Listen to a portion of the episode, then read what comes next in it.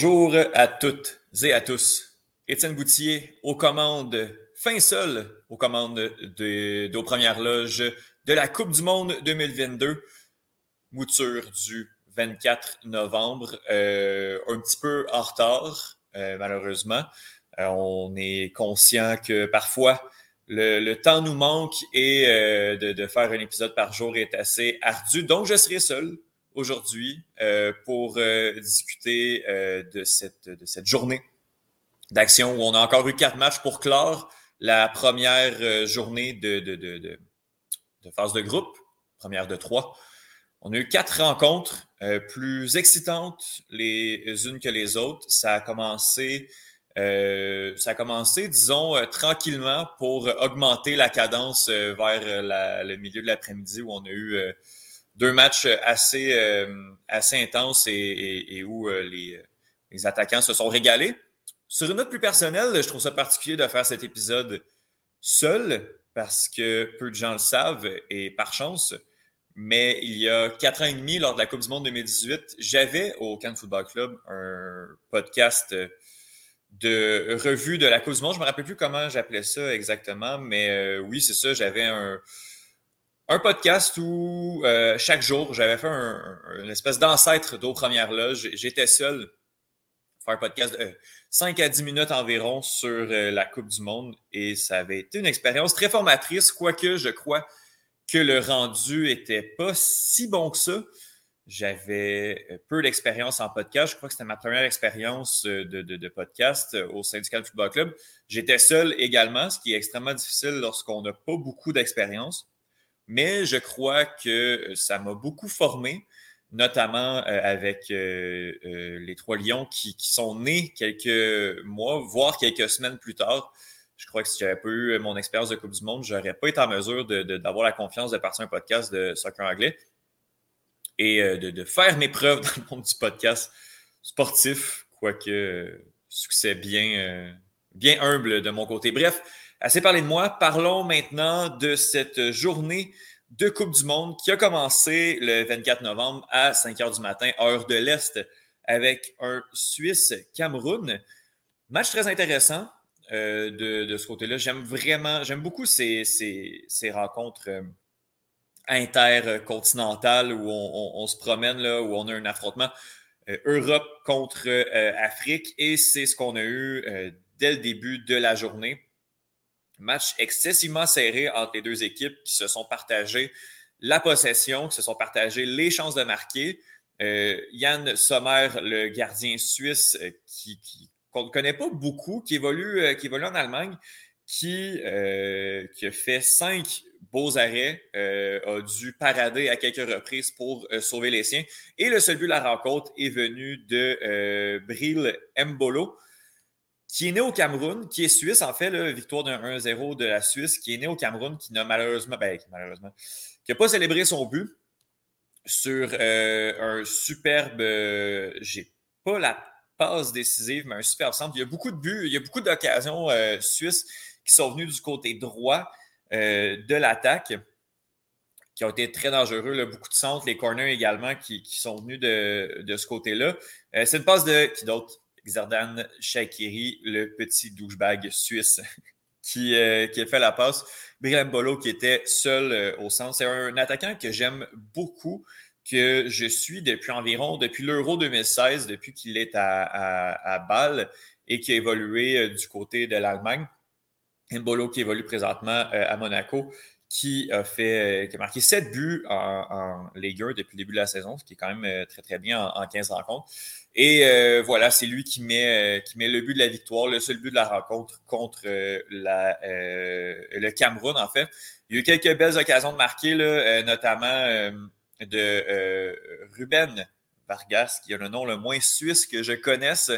Euh, il y avait Daniel Rodriguez également à l'époque qui, euh, ah, qui non, pas Daniel Rodriguez, Ricardo Rodriguez qui est également dans du code, qui, joue euh, pour, pour la Suisse.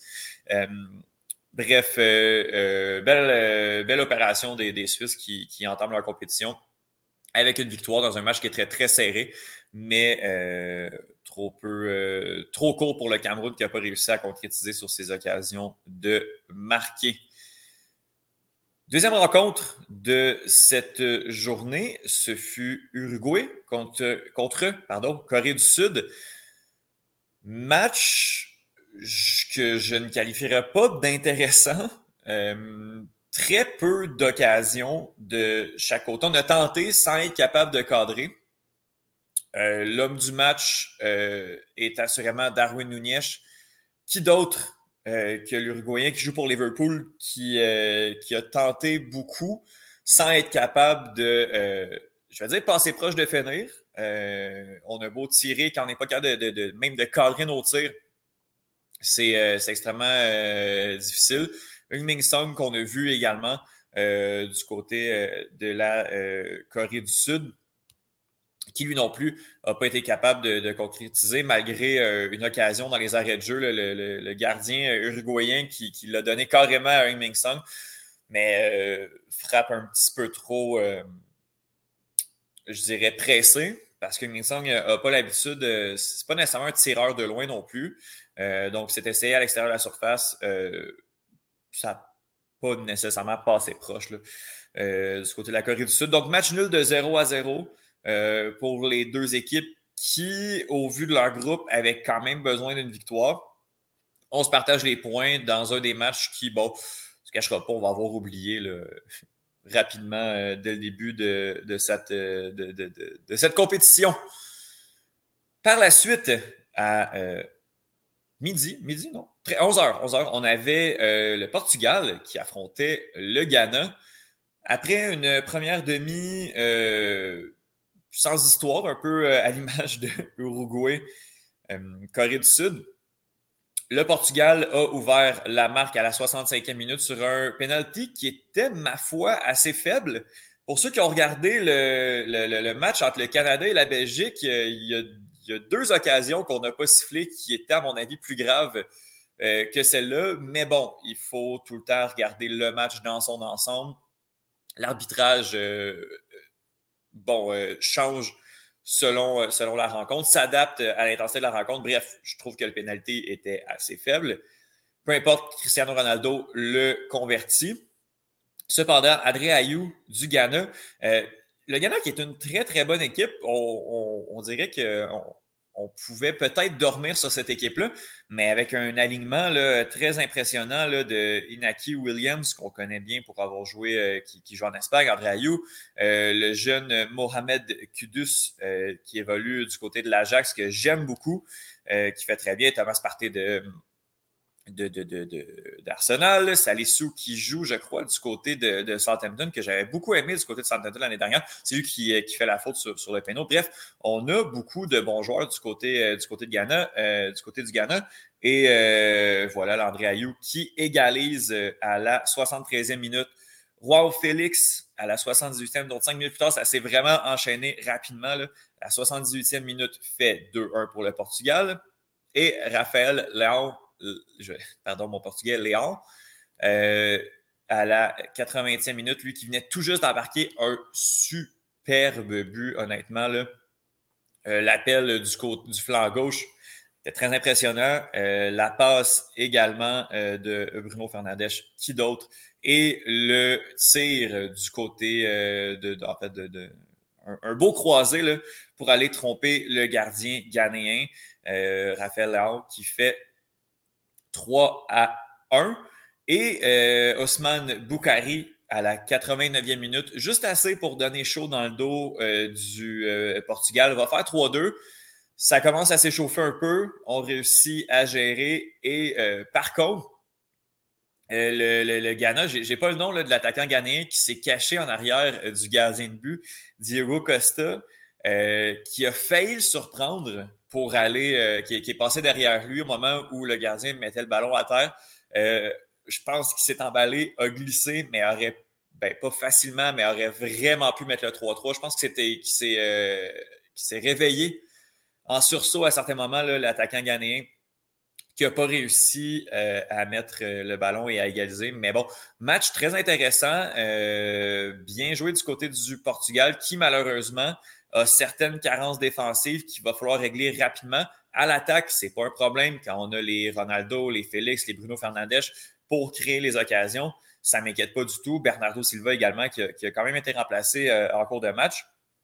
Mais euh, on, est grillé du côté du Portugal, mais il va falloir, va gérer notre défensif, même si théoriquement, quand on regarde la ligne, la ligne défensive, c'est rien d'inquiétant du côté du, Portugal. Ruben Dias, qui est un des meilleurs, meilleurs défenseurs en Premier League, son coéquipier Juan Cancelo, on peut dire la même chose, Rafael Guerrero, qui évolue euh, du côté du Borussia Dortmund.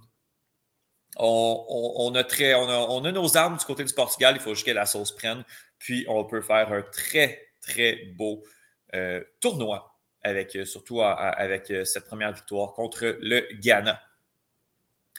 Et finalement, on a le Brésil contre la Serbie. Une Serbie qui a été, euh, pardonnez-moi l'anglicisme, qui a été très grinders dans, ce match-là, mais euh, quand même rencontre dominée par euh, le Brésil. Dans le, je crois que c'est dans le, chat privé de premières loges, on s'est questionné, on, a questionné en fait la, titularisation de Richard Lisson au lieu de Gabriel Jesus.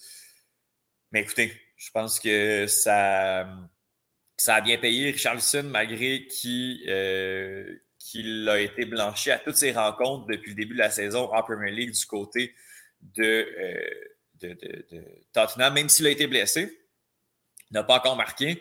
Et bien, euh, pourquoi pas en taper deux en Coupe du Monde, dont un superbe but qui est assurément le but de la compétition jusqu'à maintenant, le but de la première journée de la phase de groupe.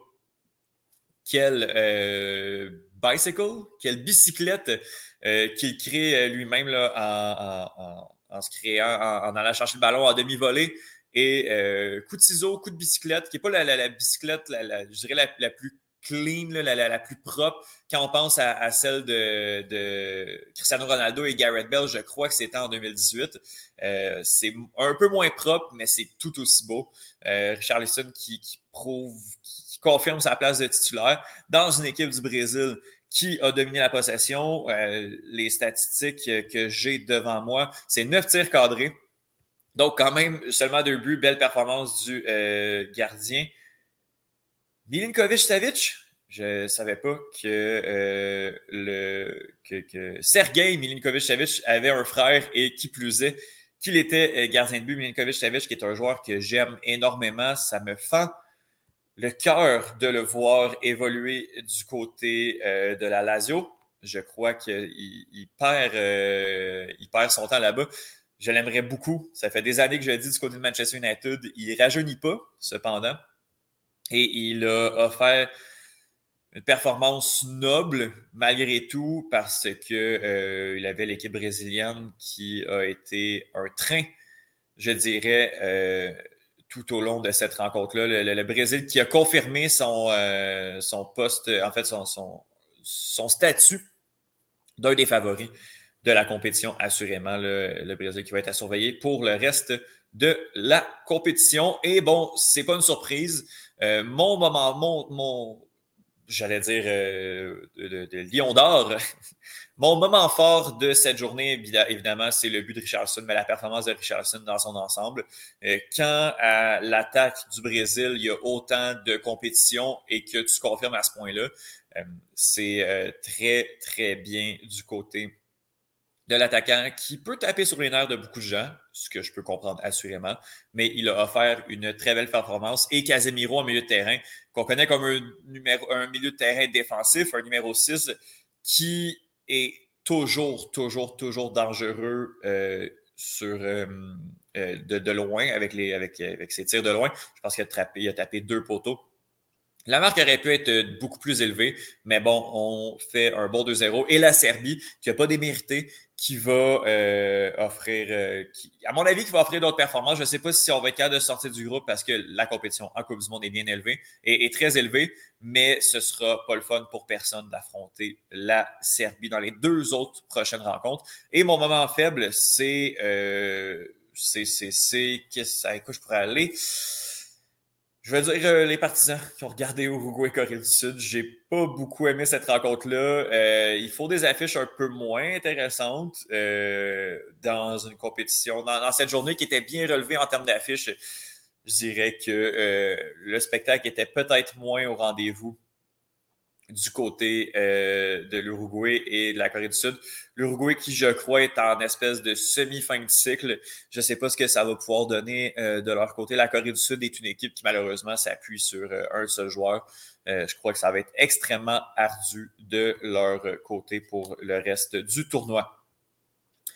C'est ce qui a conclu, en fait, ce, ce cette première journée de compétition. Le groupe G et le groupe H qui ont joué tous un match et on y va avec le classement. Dans le groupe G, Brésil, Suisse, Cameroun et Serbie. Et dans le groupe H, Portugal, Corée du Sud, Uruguay et Ghana. Euh, le groupe H qui va être excessivement serré pour la deuxième place. Je crois que le Portugal sa place est acquise, mais euh, qui, entre Ghana, Uruguay, Corée du Sud, euh, si j'avais un petit 2 dollars à mettre, ce serait sur le Ghana. Mais euh, Ghana, Uruguay, ne serait-ce que pour l'histoire, pour la Coupe du Monde 2010, mais également sur papier, je pense que c'est un affrontement qui est excessivement serré, qui va être très intéressant. il faut absolument le regarder. Et pour terminer cet épisode, on va y aller avec les matchs de la euh, journée du 25 novembre. Si vous écoutez l'épisode, malheureusement, il y a beaucoup de rencontres qui ont déjà été jouées, mais il va quand même avoir un épisode du 25 novembre pour résumer un peu toute cette action. Alors, on a le Pays Galles, le Pays Galles, pardon, pardon, qui affronte l'Iran, le Qatar affronte le Sénégal, les Pays-Bas croisent le fer avec l'Équateur et finalement, grosse affiche quand même très intéressante malgré que sur papier, je, je, je, pense qu'on a clairement un favori. L'Angleterre qui affronte les États-Unis. Donc, euh, je pense que c'est une journée un peu moins relevée. Justement, il risque d'avoir, ben là, j'ai les résultats devant moi, mais clairement, il y a des favoris pour chacune des équipes, des matchs un petit peu moins serrés.